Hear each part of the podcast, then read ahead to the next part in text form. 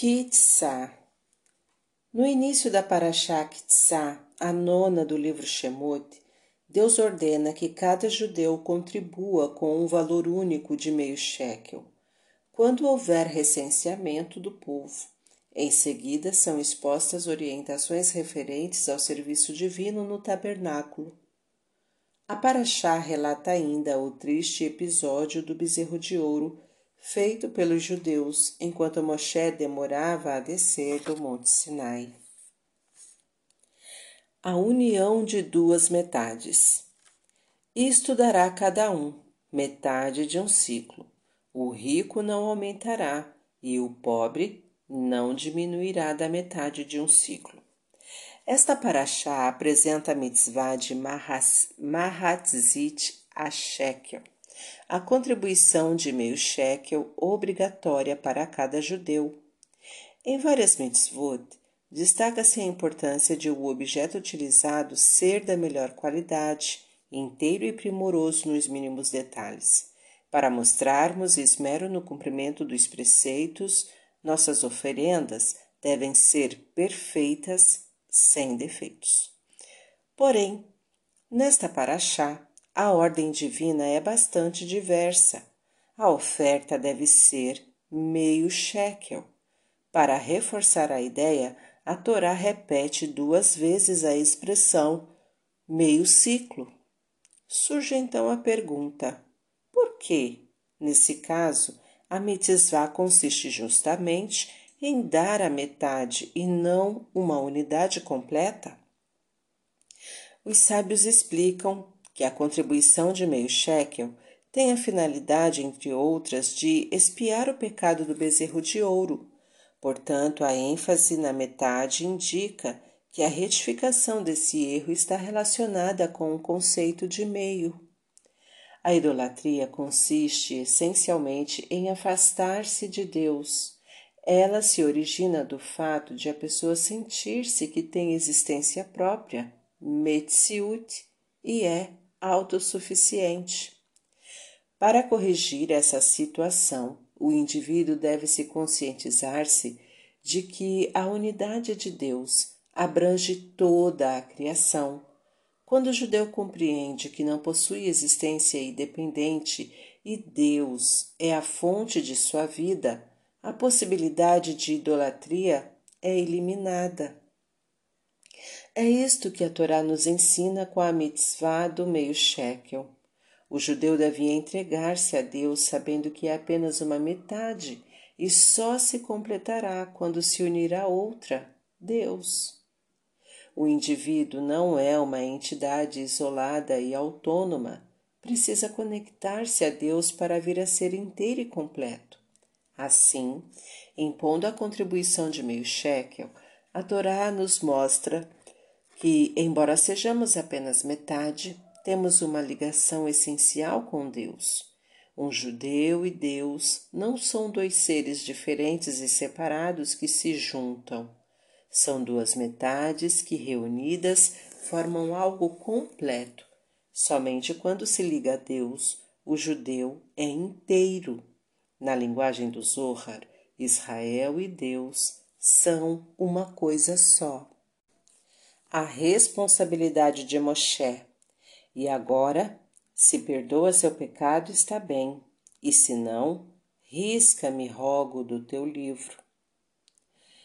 Entre os diversos assuntos tratados nesta paraxá, o de maior destaque, sem dúvida nenhuma, é o episódio do bezerro de ouro.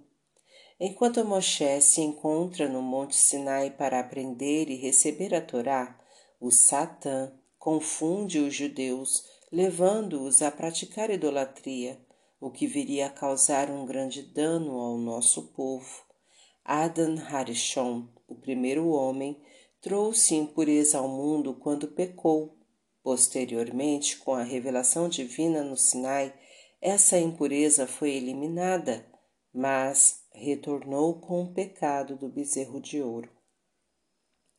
Esse evento evidentemente deixou Deus muito irritado e ele decidiu exterminar os israelitas. A única exceção seria Moshe Rabbeinu, que deveria dar origem a um povo novo.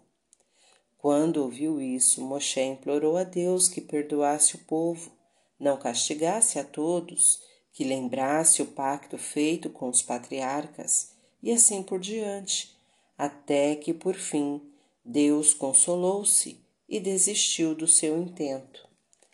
No decorrer da negociação, Moshe disse a Deus: E agora, se perdoa seu pecado, está bem, e se não, risca-me, rogo, do teu livro. Ou seja, Moshe exigiu a exclusão de seu nome da Torá, caso o povo não fosse perdoado. Uma vez que a palavra de um tzadik tem validade e não pode ser ignorada, desde o nascimento de Moshe até o fim da Torá, seu nome aparece em todas as parshiot, menos em Tetzaveh, que vem imediatamente antes de Kitsá, onde o povo é absolvido. Porém, é necessário esclarecer uma questão: que relação há entre perdoar o povo e apagar o nome de Moshe da Torá? Em outras palavras, por que na visão de Moshe seria impossível manter seu nome na Torá se o perdão não fosse concedido ao povo? Um elemento intrínseco à personalidade de Moshe Rabbeinu era sua responsabilidade para com a Torá e Israel. Por intermédio de Moshe, a Torá foi entregue ao povo. Sua ligação com a Torá era tão forte que ela leva seu nome, sendo conhecida como Torá Moshe. Moshe é o pastor fiel dos judeus a ponto de nossos sábios dizerem que ele e o povo são uma coisa só. Quando os judeus pecaram com o bezerro de ouro, surgiu um conflito entre as duas funções de Moshe. Por um lado, o povo havia transgredido a Torá e merecia ser castigado. Por outro, a responsabilidade de Moshe como seu pastor fiel não se anula nem mesmo diante de um pecado, como declaram nossos sábios no Talmud. Israel, apesar de ter pecado, continua sendo Israel. Se a Torá exige que o povo judeu seja castigado e não abre mão disso, a união de Moshe com Israel prevalece sobre sua ligação com a Torá, e ele está disposto a sacrificar-se em favor do povo, renunciando à menção de seu nome no livro sagrado. Ninguém conhece mais do que Moshe Rabbeinu a importância e santidade da Torá. No entanto, por ser o pastor fiel dos judeus, Moshe tem por eles um amor absoluto e perfeito, Ahavat Israel, que se coloca acima até de sua citação na Torá. Este é o comportamento de um verdadeiro líder. Era uma vez Kadish. O rabino cabalista Aaron Shlok escutou a história abaixo que se passou na cidade de Pressburg, quando rabino Yosef Haim Sonnenfeld estudava na yeshiva do Kitav Sofer. Havia anos que uma mulher distinta e bem-sucedida fazia doações para a yeshiva com uma única condição que se designasse alguém para recitar o Kadish diariamente pelas almas que não tinham ninguém que o fizesse por elas. Atendendo ao seu pedido, a Yeshiva apontou um rapaz para essa função.